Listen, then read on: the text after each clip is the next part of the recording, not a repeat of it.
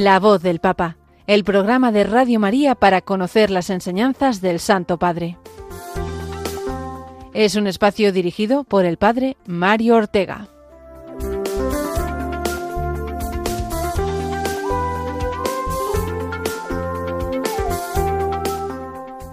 Muy buenos días, queridos amigos de Radio María, queridos oyentes de este programa, La Voz del Papa, que emitimos cada martes a las 11 de la mañana, 10 en eh, Canarias, y que eh, dedicamos a escuchar lo que el Papa nos ha ido enseñando, las intervenciones del Papa, sobre todo en la, en la última semana, aunque haremos referencia también a alguna intervención anterior. Hoy que celebramos a, a, un santo, San Antonio María Claret, hoy que es 24 de octubre, un santo tan importante para toda la Iglesia Universal, santo español, y eh, que es el último programa eh, este del mes de octubre, eh, el mes misionero. Por eso vamos a recordar de una manera especial hoy las misiones, conociendo el mensaje del Papa para la Jornada Mundial de, de, las Misiones, que la celebrábamos antes de ayer, el Día del Domum, pero que vamos a, viene muy bien, repasar ese mensaje del, del Papa completo ¿eh? ya que seguramente las misas, en las Eucaristías donde estuvimos, pues hicieron referencia a, él, a ese lema de eh, corazones ardientes, eh, pies en camino, y que viene precisamente de lo, del mensaje del Papa que conoceremos hoy en su integridad. Además del mensaje del Papa, escucharemos, como siempre, el resumen de la última audiencia, catequesis, de la audiencia general de los miércoles sobre la pasión por anunciar el Evangelio y también haremos referencia, como no, a las palabras eh, del Ángelus comentando el Evangelio del domingo pasado. Pero lo primero que hacemos es eh, rezar por el Papa, lo hacemos siempre con esa oración que ya casi no sabemos por repetirla todos los martes y en la cual encomendamos la salud y el ministerio del Papa Francisco. Oración por el Papa Francisco. Señor Jesús, tú eres el buen pastor, siempre satisfaciendo nuestras necesidades y conduciéndonos a la vida eterna. Te damos gracias por el Papa Francisco, tu vicario en la tierra, siervo de los siervos de Dios. Dale santidad y fuerza para llevar a cabo su misión y que sea para el mundo un signo de tu amor y una clara voz de verdad, de justicia y de la santidad de la vida humana. Que todo lo que diga y haga nos acerque más a ti, que vives y reinas por los siglos de los siglos. Amén.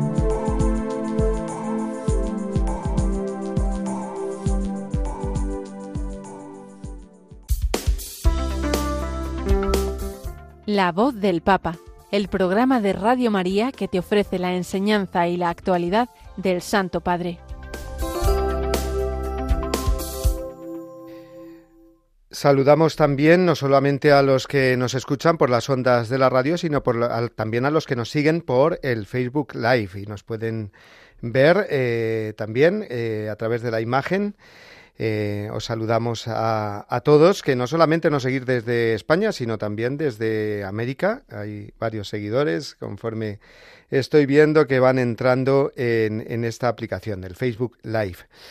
Bueno, pues vamos adelante con la mm, audiencia, la catequesis, eh, la última del Papa. Eh, recordemos, el ciclo de catequesis está dedicado al anuncio apasionado del Evangelio, la pasión por vivir el Evangelio y por anunciar el Evangelio el Papa comenzó este ciclo pues eh, dándonos una serie de criterios y de ideas en torno a que hay que vivir el Evangelio con pasión, pero la mejor enseñanza de lo que nos quiere transmitir el Papa nos la dan como siempre los santos, los santos que han vivido esta pasión por Jesucristo, por el Evangelio y que por lo tanto han transmitido a Jesucristo y el Evangelio con esa eh, gran fuerza, con el ardor, corazones ardientes, ¿eh? como decía el lema del, del. Bueno, pues eh, ¿de qué santo nos habló el Papa en la última audiencia?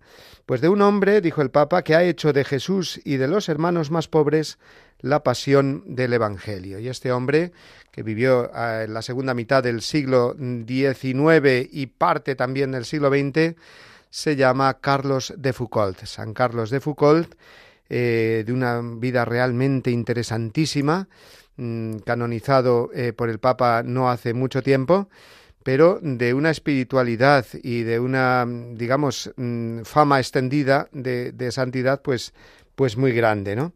¿Quién era Carlos de Foucault? Pues eh, fue un joven francés que vivió, como digo, a finales del, del siglo XIX cuya vida no fue estar siempre pues eh, con Jesús y al lado de Jesús desde el principio, sino que llevó una vida pues eh, al principio muy apartada del Señor, pues dando muchos muchos tumbos por la vida, eh, fue militar en búsqueda de Dios en esa Francia pues y en esa Europa donde el ateísmo pues iba creciendo y entonces la búsqueda de Dios se hacía mucho más dramática, ¿no? Pues podemos decir como también en nuestros tiempos. Carlos de Foucault eh, conoció a Jesucristo, quiso entregarse a él y para ello quiso tener un contacto eh, grande, mm, digamos, con, con el Señor, yéndose a vivir a la tierra del Señor, a la tierra santa. Mm, digamos, antes de entrar en, en mayor conocimiento de San Carlos de Foucault, según nos explicó el Papa Francisco, que estas catequesis del Papa siguen como un esquema muy parecido. ¿no? Eh, después de, una introducción, el Papa eh, se pregunta, nos pregunta a todos cuál ha sido el secreto del santo eh, del que nos habla, en este caso el San Carlos de Foucault. ¿Cuál fue el secreto de Carlos de Foucault en su vida, después de vivir una, una juventud alejada de Dios? ¿no? Pues dice el Papa así eh, unas palabras textuales de San Carlos de Foucault. He perdido mi corazón por Jesús de Nazaret. El hermano Carlos nos recuerda así que el primer paso para evangelizar es tener a Jesús dentro del corazón, es perder la cabeza por, por él, ¿no? Perder la cabeza en ese sentido que, que, que, que la usamos, esta expresión, para decir un amor desbordado, un amor desbordado que llena la vida y por lo tanto hace que todo lo que se tenía antes como ganancia, como dice San, San Pablo, pues se tenga ahora por nada en comparación con el conocimiento de Jesús. Y enseguida, a partir de esta frase de Carlos de Foucault, he perdido mm, mi corazón por Jesús de Nazaret, eh, pues el Papa se pregunta si cada uno de nosotros hemos perdido también un poco la cabeza por Jesús, en el sentido de que hemos dejado eh, mm, tantas cosas que al principio era nuestra seguridad por conocer, por amar a Jesucristo, por anunciar a Jesucristo, ¿no? A Jesucristo es imposible conocerle y no amarle, amarle y no seguirle, dice una frase muy conocida que os he de confesar que a mí es de las frases que más me han impactado en la vida y me han hecho cambiar, ¿no? Bueno, pues se pasa, dice el Papa, siempre en la vida cristiana, de la atracción por Jesús a la imitación de Jesús. Y así lo vemos claramente en la, en la vida de Carlos de Foucault cuando decidió ir a Tierra Santa, formarse en la escuela de Cristo, es decir, vivir una relación intensa con el Señor, pasar largas horas leyendo los Evangelios. Esto destacó el Papa de la vida de San Carlos de Foucault. ¿eh? y eh, leer durante largas, largas horas, todos los días, allí en la Tierra Santa, el Evangelio, empaparse del Evangelio, empaparse de Jesucristo y por lo tanto sentirse como su hermano pequeño, el hermano pequeño de Jesús. Qué hermoso esto, ¿no? De la espiritualidad de San Carlos de Foucault. Y de ahí nace el deseo de darlo a conocer.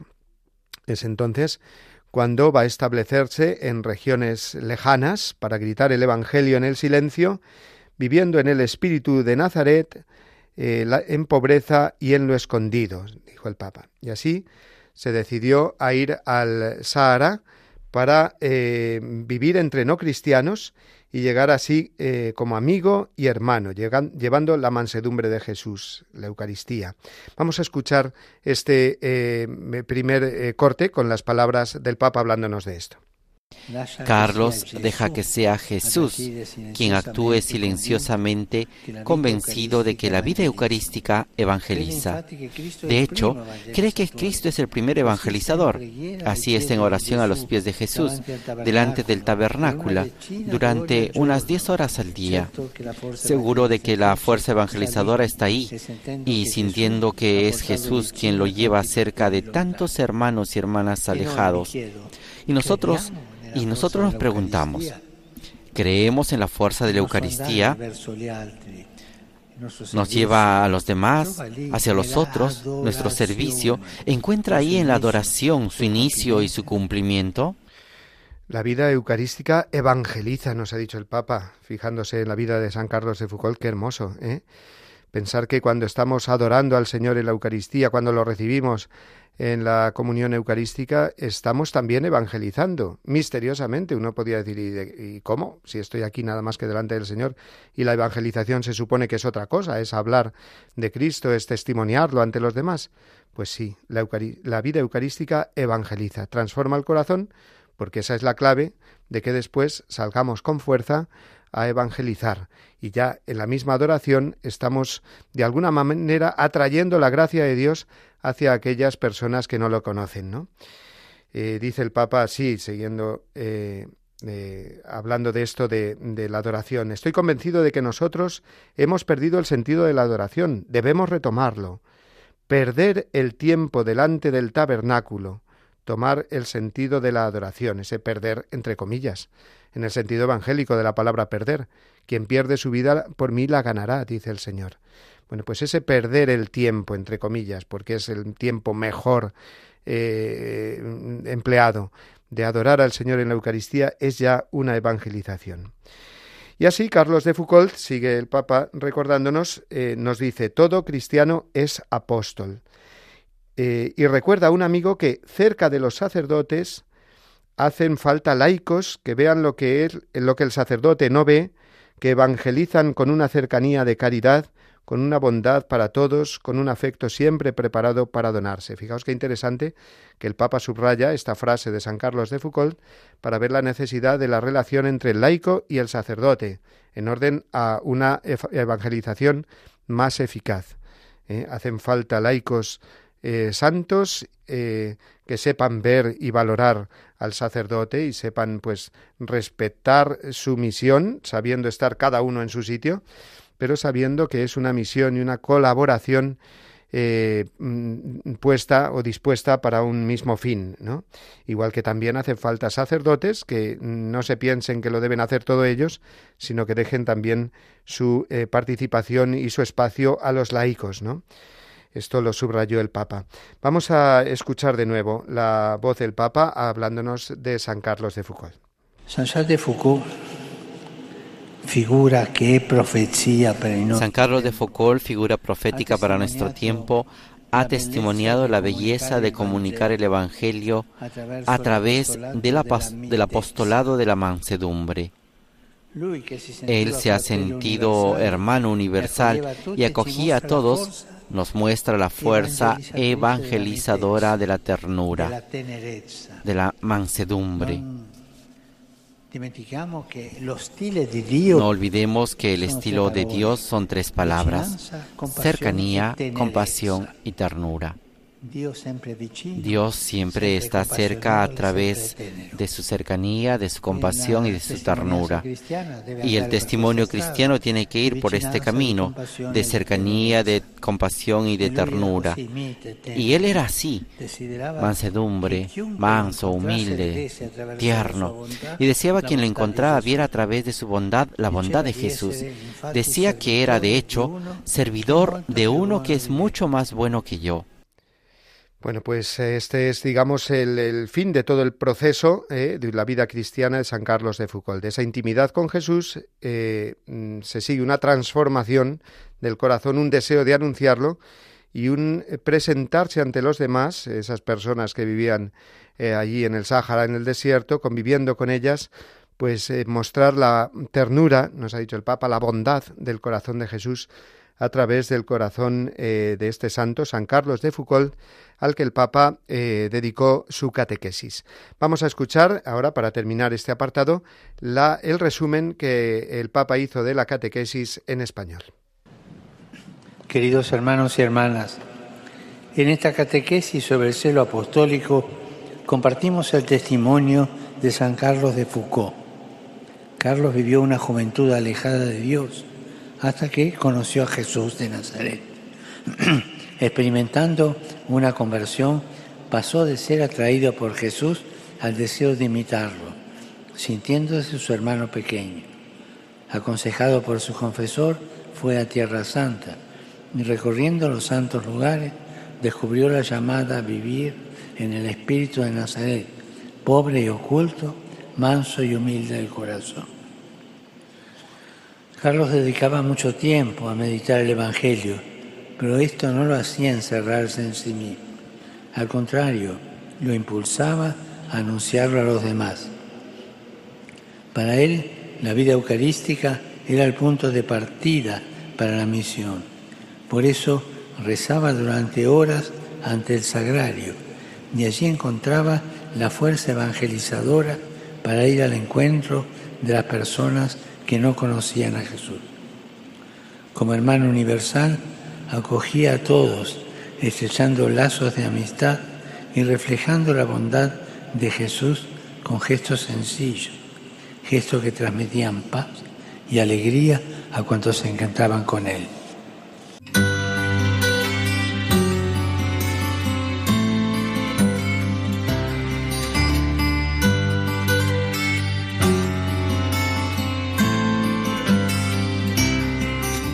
Acoge la palabra del Papa con una adhesión religiosa, humilde, interna y eficaz. Hazle eco. Gracias, Dios mío, por el amor al Papa que has puesto en mi corazón. El amor al romano pontífice ha de ser en nosotros una hermosa pasión, porque en él vemos a Cristo. Por eso me gusta repetir, todos con Pedro, a Jesús por María. San José María Escriba de Balaguer.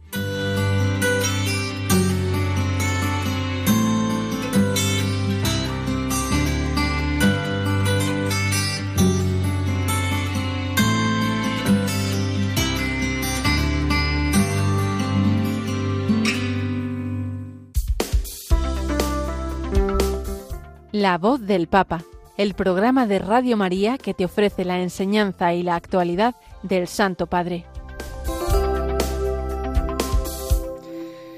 Bueno amigos, pues vamos a continuar y nos vamos ahora hasta el domingo, hasta la Plaza de San Pedro, donde sabemos que todos los domingos el Papa eh, aparece en la ventana eh, del Palacio Apostólico para dirigirse no solamente a los allí presentes, sino a todos eh, mm, los cristianos, a todos los que le quieran escuchar por medio de los, eh, los medios de comunicación social.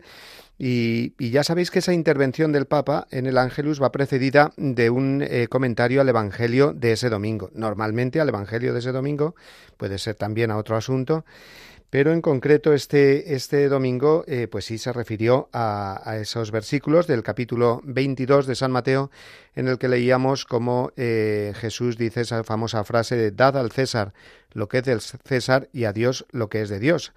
Eh, la cuestión había surgido por esa pregunta trampa que le tienden los fariseos y los herodianos a Jesús para ponerlo a prueba, para poderlo acusar, diciéndole ¿es lícito pagar el impuesto al César, sí o no? ¿Eh? Pues si dice que sí, lo acusarán de colaboracionista con los romanos opresores, ¿no? Si dice que no, pues lo acusarán de revolucionario y entonces ellos se pondrán de parte, de alguna manera, de la autoridad establecida por, por los romanos. Así que era una pregunta trampa a la cual el Señor, lo sabemos bien, pues responde con ese gesto, traed esta moneda, ¿de quién es esta cara, este rostro que aparece aquí en la moneda? Del César. Pues dad al César lo que es del César y a Dios lo que es de Dios. ¿Qué significa esto? dijo el Papa. Estas palabras, advierte Francisco, eh, se han convertido en algo de uso común y a veces se han utilizado de manera equivocada o al menos reductiva para hablar de las relaciones entre la Iglesia y el Estado. Y es verdad que, bueno, pues el dad al César lo que es del César y a Dios lo que es de Dios, pues marca ese principio de separación de poderes, ¿no? Que es, eh, pues, un principio fundamental en la doctrina de la Iglesia, el poder o la autoridad eh, eh, terrena de este mundo, el orden temporal y la, digamos, la autoridad espiritual, ¿no? Separar al César de, de, Dios o de, o de la realidad digamos, eh, de la autoridad eh, de Dios. Sin embargo, dice el Papa que, que, estas palabras tienen un sentido más profundo, aún no solamente quedarnos en eso, sino que Jesús quiere ayudarnos a colocar al César y a Dios cada uno en su importancia. Al César, es decir, a la política, a las instituciones civiles, a los procesos sociales y económicos, pertenece el cuidado del orden terrenal, y nosotros, que en esta realidad estamos inmersos, debemos restituir a la sociedad lo que nos ofrece a través de nuestra contribución de ciudadanos responsables, prestando atención a lo que se nos confía, promoviendo el derecho y la justicia en el mundo del trabajo, pagando honestamente los impuestos, comprometiéndonos con el bien común, etc. Pero al mismo tiempo, Jesús, dice el Papa, afirma la realidad fundamental, que a Dios pertenece el hombre, todo hombre y todo ser humano.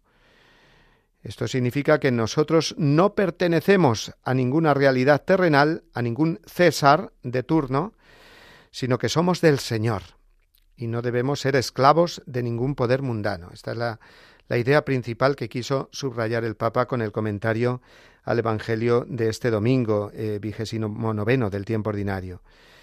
Al César pertenecen las cosas de este mundo, pero el hombre y el mundo mismo pertenecen a Dios. ¿eh? No lo olvidemos, ¿no?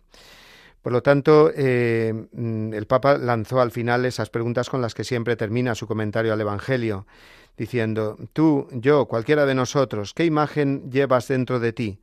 Hagámonos esta pregunta. Yo, ¿qué imagen llevo dentro de mí? Tú, ¿de quién eres imagen en tu vida? ¿Nos acordamos de pertenecer al Señor o nos dejamos modelar por las lógicas del mundo y hacemos del trabajo, de la política, del dinero nuestros ídolos a adorar? Bueno, pues estas fueron las, las palabras del Papa, la enseñanza en este, en este rezo del, del Ángelus del, del domingo. Vamos a hacer ahora una pausa, vamos a escuchar una canción del grupo mexicano Gesed que se titula eh, Descansa en Dios.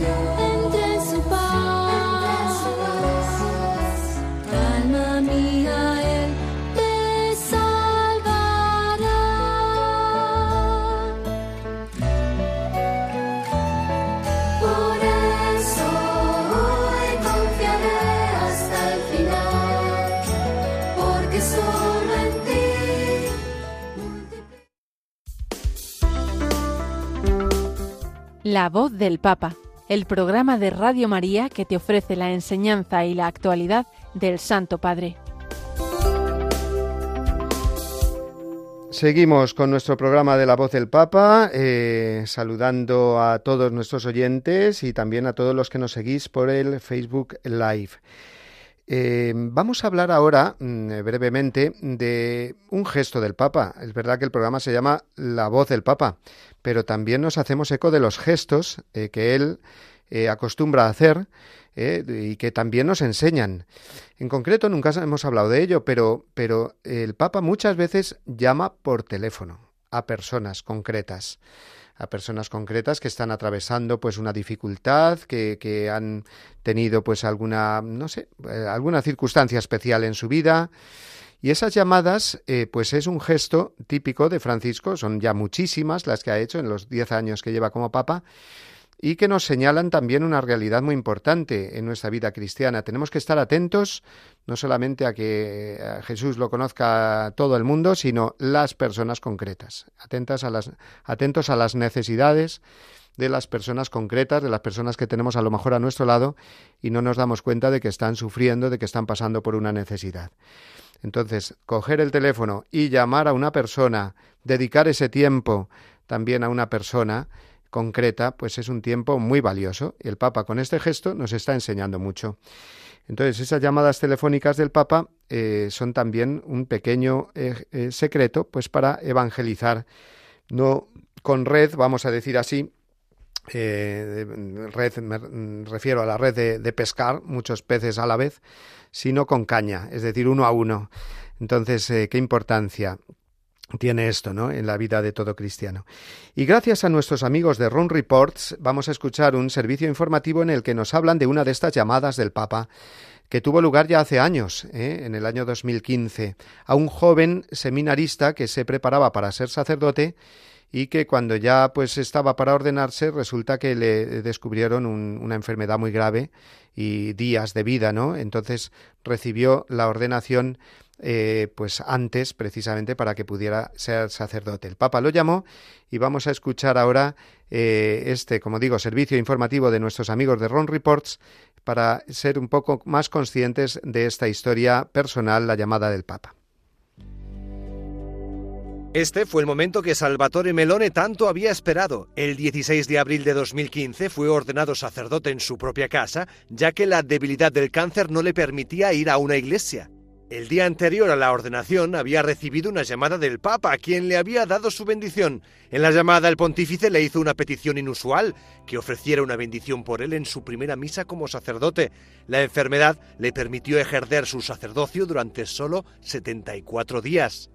En tres eh, en tres días hizo todo lo que se hace en cinco años y así fue ordenado el 16 de abril de 2015. Pero el 15 de abril, el día anterior, fue ordenado diácono y esa mañana recibió una llamada telefónica de su santidad, en la que el Papa le pedía que ofreciera su primera bendición por él, porque iba a ser ordenado al día siguiente. Su hermana, Adel Melone, asegura que el sacerdocio no era un deseo sino una necesidad para su hermano. En los primeros días de su enfermedad confesó que si no era sacerdote en este mundo, lo sería en el cielo. Pero luego, cuando la enfermedad empezó a pasarle factura, cuando hablábamos, él siempre decía que no teníamos que preocuparnos por él, porque Dios lo haría sacerdote en el paraíso. Durante las quimioterapias, Salvatore vio que muchos enfermos de cáncer sufrían en soledad. Dijo que quería hacer un hogar donde acogerlos. De ahí nace Casa Miriam, una iniciativa que su hermana desarrolló y que se convirtió en una estructura donde los enfermos que se tratan en el hospital de Barletta pueden alojarse con su familia gratuitamente. Bueno, pues qué importante, ¿verdad? Eh, a través de este gesto del Papa, redescubrir lo hermoso que es perder el tiempo, y ahora lo, volvemos a repetir esa expresión que hemos usado antes en el sentido evangélico de la palabra, perder el tiempo para ganarlo eh, eh, en servicio de la caridad, ¿no? Ganar el tiempo así para, para amar a los demás a través de estas llamadas que pueden hacer tanto bien, a través de estas dedicaciones, digamos, personales eh, a cada uno de los que a lo mejor más lo necesitan, ¿no? Bueno, pues vamos a, quedarnos con este ejemplo de las llamadas telefónicas y que esto nos comprometa a nosotros también a pensar, a ver si a través de una llamada, de un mensaje, de las redes sociales o de una visita concreta a una persona que a lo mejor llevamos mucho tiempo sin eh, visitar, pues podemos ejercer esta caridad como el Papa nos enseña.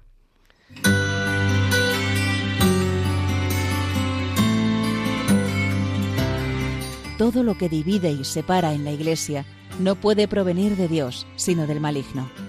Los católicos podemos tener la certeza de mantenernos en la verdadera doctrina si estamos siempre en comunión con el Santo Padre.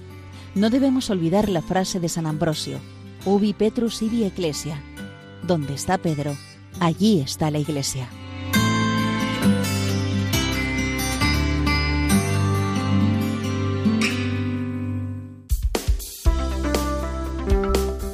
La voz del Papa, el programa de Radio María que te ofrece la enseñanza y la actualidad del Santo Padre.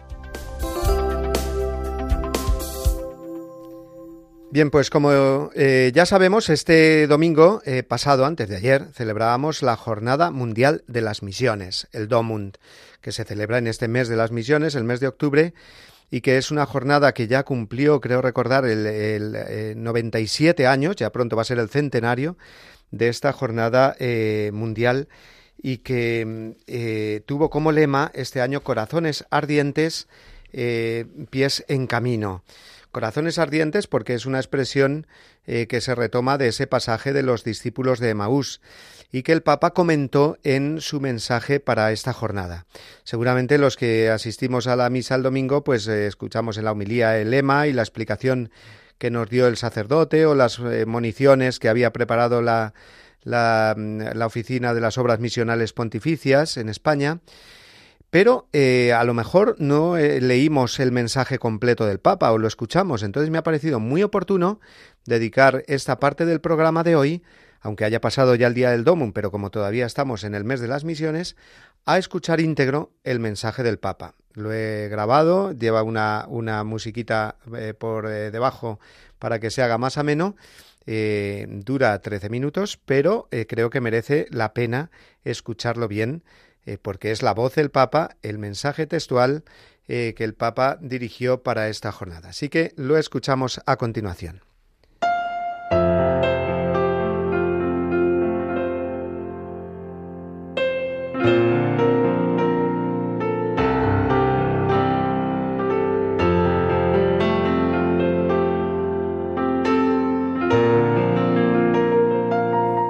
Queridos hermanos y hermanas, para la Jornada Mundial de las Misiones de este año, he elegido un tema que se inspira en el relato de los discípulos de Emaús en el Evangelio de San Lucas. Corazones fervientes, pies en camino. Aquellos dos discípulos estaban confundidos y desilusionados, pero el encuentro con Cristo en la palabra y en el pan partido encendió su entusiasmo para volver a ponerse en camino hacia Jerusalén y anunciar que el Señor había resucitado verdaderamente. En el relato evangélico percibimos la transformación de los discípulos a partir de algunas imágenes sugestivas.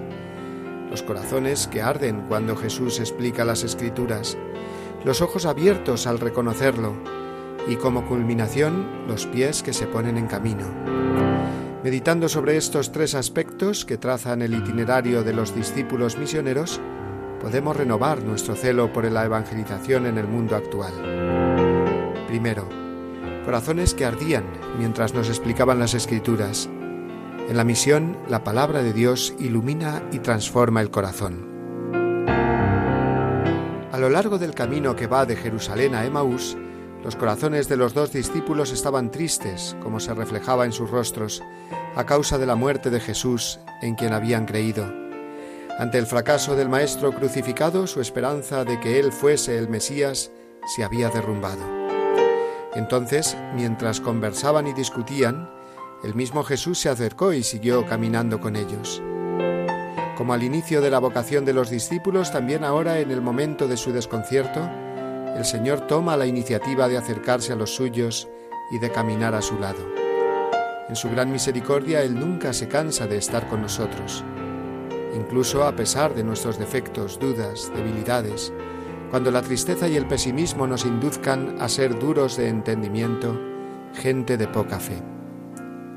Hoy como entonces, el Señor resucitado es cercano a sus discípulos misioneros y camina con ellos, especialmente cuando se sienten perdidos, desanimados, amedrentados ante el misterio de la iniquidad que los rodea y los quiere sofocar.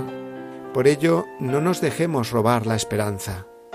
El Señor es más grande que nuestros problemas, sobre todo cuando los encontramos al anunciar el Evangelio al mundo, porque esta misión, después de todo, es suya, y nosotros somos simplemente sus humildes colaboradores, siervos inútiles.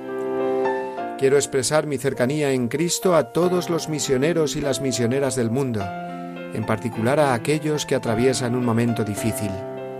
El Señor resucitado, queridos hermanos y hermanas, está siempre con ustedes y ve su generosidad y sus sacrificios por la misión de evangelización en lugares lejanos. No todos los días de la vida resplandece el sol, pero acordémonos siempre de las palabras del Señor Jesús a sus amigos antes de la pasión. En el mundo tendrán que sufrir, pero tengan valor, yo he vencido al mundo. Después de haber escuchado a los dos discípulos en el camino de Emaús, Jesús resucitado, comenzando por Moisés y continuando con todos los profetas, les interpretó en todas las escrituras lo que se refería a él.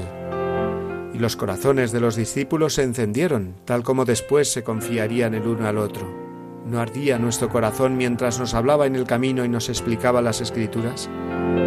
Jesús efectivamente es la palabra viviente, la única que puede abrasar, iluminar y transformar el corazón. De ese modo comprendemos mejor la afirmación de San Jerónimo. Ignorar las escrituras es ignorar a Cristo. Si el Señor no nos introduce es imposible comprender en profundidad la Sagrada Escritura. Pero lo contrario también es cierto. Sin la Sagrada Escritura, los acontecimientos de la misión de Jesús y de su Iglesia en el mundo permanecen indescifrables. Por ello, el conocimiento de la Escritura es importante para la vida del cristiano y todavía más para el anuncio de Cristo y su Evangelio. De lo contrario, ¿qué transmitiríamos a los demás sino nuestras propias ideas y proyectos? ¿Y un corazón frío sería capaz de encender el corazón de los demás? Dejémonos entonces acompañar siempre por el Señor resucitado que nos explica el sentido de las Escrituras. Dejemos que Él encienda nuestro corazón, nos ilumine y nos transforme, de modo que podamos anunciar al mundo su misterio de salvación con la fuerza y la sabiduría que vienen de su Espíritu. Segundo, ojos que se abrieron y lo reconocieron al partir el pan.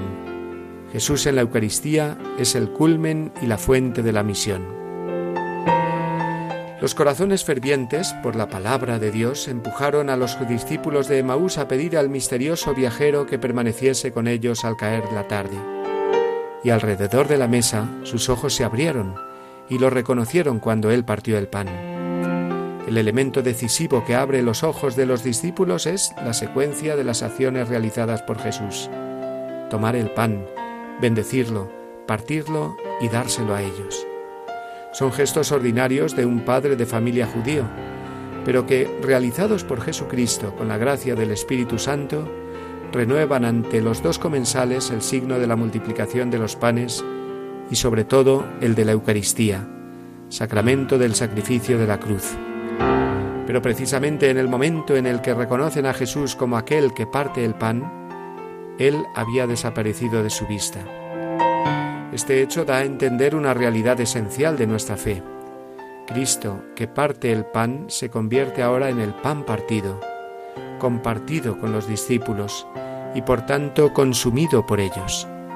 Se hizo invisible porque ahora ha entrado dentro de los corazones de los discípulos para encenderlos todavía más, impulsándolos a tomar el camino sin demora, para comunicar a todos la experiencia única del encuentro con el resucitado. Así, Cristo resucitado es aquel que parte el pan y al mismo tiempo es el pan partido para nosotros. Y por eso cada discípulo misionero está llamado a ser como Jesús y en él, gracias a la acción del Espíritu Santo, aquel que parte el pan y aquel que es pan partido para el mundo. A este respecto es necesario recordar que un simple partir el pan material con los hambrientos en nombre de Cristo es ya un acto cristiano misionero. Con mayor razón, partir el pan eucarístico que es Cristo mismo es la acción misionera por excelencia, porque la Eucaristía es fuente y cumbre de la vida y de la misión de la Iglesia. Lo recordó el Papa Benedicto XVI. No podemos guardar para nosotros el amor que celebramos en el sacramento de la Eucaristía. Este exige por su naturaleza que sea comunicado a todos. Lo que el mundo necesita es el amor de Dios, encontrar a Cristo y creer en Él. Por eso la Eucaristía no solo es fuente y culmen de la vida de la Iglesia, lo es también de su misión. Una Iglesia auténticamente eucarística es una Iglesia misionera. Para dar fruto debemos permanecer unidos a Él, y esta unión se realiza a través de la oración diaria, en particular en la adoración, estando en silencio ante la presencia del Señor que se queda con nosotros en la Eucaristía. El discípulo misionero, cultivando con amor esta comunión con Cristo, puede convertirse en un místico en acción. Que nuestro corazón anhele siempre la compañía de Jesús, suspirando la vehemente petición de los dos de Emaús, sobre todo cuando cae la noche. Quédate con nosotros, Señor. Tercero, pies que se ponen en camino con la alegría de anunciar a Cristo resucitado, la eterna juventud de una iglesia siempre en salida. Después que se les abrieron los ojos reconociendo a Jesús al partir el pan, los discípulos sin demora se pusieron en camino y regresaron a Jerusalén. Este ir deprisa para compartir con los demás la alegría del encuentro con el Señor manifiesta que la alegría del Evangelio llena el corazón y la vida entera de los que se encuentran con Jesús. Quienes se dejan salvar por Él son liberados del pecado, de la tristeza, del vacío interior, del aislamiento. Con Jesucristo siempre nace y renace la alegría. No es posible encontrar verdaderamente a Jesús resucitado sin sentirse impulsados por el deseo de comunicarlo a todos. Por lo tanto, el primer y principal recurso de la misión lo constituyen aquellos que han reconocido a Cristo resucitado en las Escrituras y en la Eucaristía, que llevan su fuego en el corazón y su luz en la mirada. Ellos pueden testimoniar la vida que no muere más, incluso en las situaciones más difíciles y en los momentos más oscuros. La imagen de los pies que se ponen en camino nos recuerda una vez más la validez perenne de la misión ad gentes, la misión que el Señor resucitado dio a la Iglesia de evangelizar a cada persona y a cada pueblo hasta los confines de la tierra. Hoy más que nunca la humanidad, herida por tantas injusticias, divisiones y guerras, necesita la buena noticia de la paz y de la salvación en Cristo. Por tanto, aprovecho esta ocasión para reiterar que todos tienen derecho a recibir el Evangelio. Los cristianos tienen el deber de anunciarlo sin excluir a nadie no como quien impone una nueva obligación, sino como quien comparte una alegría, señala un horizonte bello, ofrece un banquete deseable. La conversión misionera sigue siendo el objetivo principal que debemos proponernos como individuos y como comunidades, porque la salida misionera es el paradigma de toda la obra de la Iglesia. Como afirma el apóstol Pablo, el amor de Cristo nos apremia. Se trata aquí de un doble amor, el que Cristo tiene por nosotros, que atrae, inspira y suscita nuestro amor por Él. Y este amor es el que hace que la Iglesia en salida sea siempre joven, con todos sus miembros en misión para anunciar el Evangelio de Cristo, convencidos de que Él murió por todos, a fin de que los que viven no vivan ya más para sí mismos, sino para aquel que murió y resucitó por ellos. Todos pueden contribuir a este movimiento misionero con la acción y la acción, con la ofrenda de dinero y de sacrificios y con el propio testimonio. Las obras misionales pontificias son el instrumento privilegiado para favorecer esta cooperación misionera en el ámbito espiritual y material. Por esto la colecta de donaciones de la Jornada Mundial de las Misiones está dedicada a la obra pontificia de la propagación de la fe. La urgencia de la acción misionera de la Iglesia supone naturalmente una cooperación misionera cada vez más estrecha de todos sus miembros a todos los niveles. Este es un objetivo esencial en el itinerario sinodal que la Iglesia está recorriendo con las palabras clave comunión, participación y misión. Tal itinerario no es de ningún modo un replegarse de la Iglesia sobre sí misma, ni un proceso de sondeo popular para decidir como se haría en un parlamento, qué es lo que hay que creer y practicar y qué no, según las preferencias humanas. Es más bien un ponerse en camino, como los discípulos de Emaús, escuchando al Señor resucitado que siempre sale a nuestro encuentro para explicarnos el sentido de las Escrituras y partir para nosotros el pan, y así poder llevar adelante con la fuerza del Espíritu Santo su misión en el mundo. Como aquellos dos discípulos contaron a los otros lo que les había pasado por el camino, también nuestro anuncio será una narración alegre de Cristo el Señor, de su vida, de su pasión, muerte y resurrección, de las maravillas que su amor ha realizado en nuestras vidas. Pongámonos de nuevo en camino también nosotros, iluminados por el encuentro con el resucitado y animados por su Espíritu.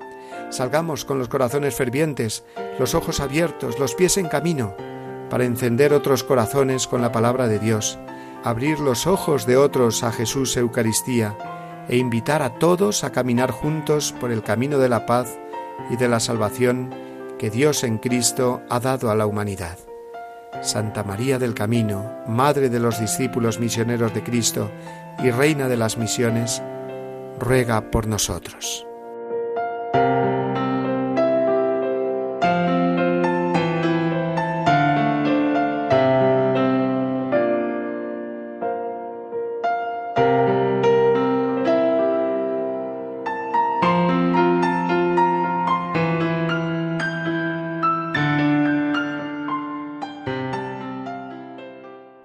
Pues qué hermoso este mensaje del Papa para la Jornada Mundial de las Misiones, el DOMUND, que celebramos el otro día, pero ojalá sus palabras pues queden en nuestro corazón. Esas palabras que se resumen en el lema, que recordémoslo, porque nos sirve para siempre, corazones ardientes, pies en camino. Si tenemos el corazón ardiente del amor del Señor, pues indudablemente nos pondremos en camino a pesar de las dificultades que haya, sabiendo que el Señor que llena nuestro corazón es el, mismo que quiere llenar también el corazón del prójimo y nosotros somos esos misioneros, esos apóstoles del siglo XXI y que el Señor cuenta con nosotros dándonos su gracia y esperando nuestra respuesta de amor, de caridad, de valentía, de, luchar contra toda esperanza, porque muchas veces pensamos en que este mundo tan complejo nada ni nadie lo puede cambiar. Pues sí, Cristo lo puede cambiar y nosotros eh, con Él. Vamos a dar paso ya a la despedida de nuestro programa, pero antes vamos a escuchar de nuevo la cortinilla del programa.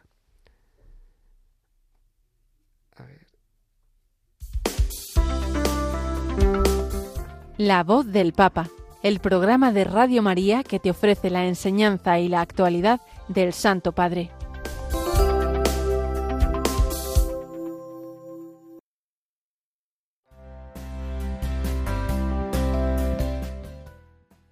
Bueno amigos, pues llegamos ya al final de nuestro tiempo de hoy. Se acercan eh, ya las 12 de la mañana, hora del Ángelus, hora en que nos disponemos a rezar eh, juntos eh, desde el oratorio, la capilla de estos estudios de Radio María en Madrid, donde hemos retransmitido en directo este programa de la voz del Papa. uníos a nosotros en, en esa oración del Ángelus, ahora todos juntos y em, eh, vamos a dar gracias al Señor por este eh, programa que hemos tenido, en el que hemos eh, recordado no solamente las palabras del Papa en, su mensaje del Domum de este año, sino también esa catequesis que el Papa dedicó a San Carlos de Foucault y las palabras suyas también durante el rezo del Ángelus, explicándonos el Evangelio. También hemos hecho referencia a los gestos del Papa, en concreto las llamadas telefónicas que dirige a distintas personas y que son para nosotros también un ejemplo de cómo tenemos también que dedicar nuestro tiempo a los demás, aunque sea con esa llamada telefónica, con esa visita a las personas concretas que sabemos nos pueden necesitar. Damos gracias, como no, también a Natalia y ayudada por Víctor hoy, que han estado en el control de sonido y que han hecho posible esta retransmisión. Eh, así como a todos vosotros los que nos habéis eh, seguido y que mm, sabéis también que podéis contactar con nosotros a través del correo electrónico del programa, que es la voz del papa y que podéis también escuchar este programa, los anteriores u otros programas de Radio María, que son muchísimos, eh, miles yo creo que ya de programas que hay en el podcast de Radio María. Los podéis allí eh, escuchar eh, de nuevo, compartir con vuestras amistades a través de las redes sociales, etcétera. Nos despedimos ya, eh, sin antes, o antes, recordando, mejor dicho, este, em, esta última semana de, octubre, que será también la última semana de esta primera fase del sínodo, del sínodo en Roma.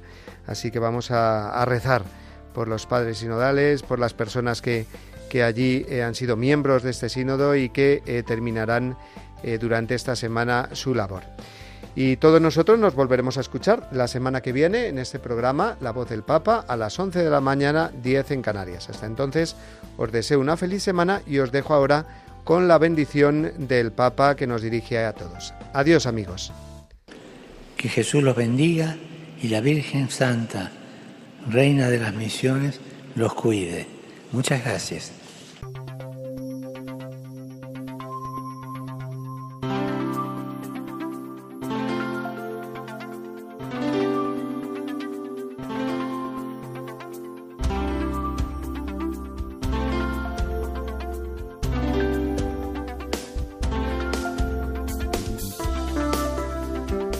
Han escuchado La voz del Papa, el programa de Radio María para conocer las enseñanzas del Santo Padre. Es un espacio dirigido por el Padre Mario Ortega.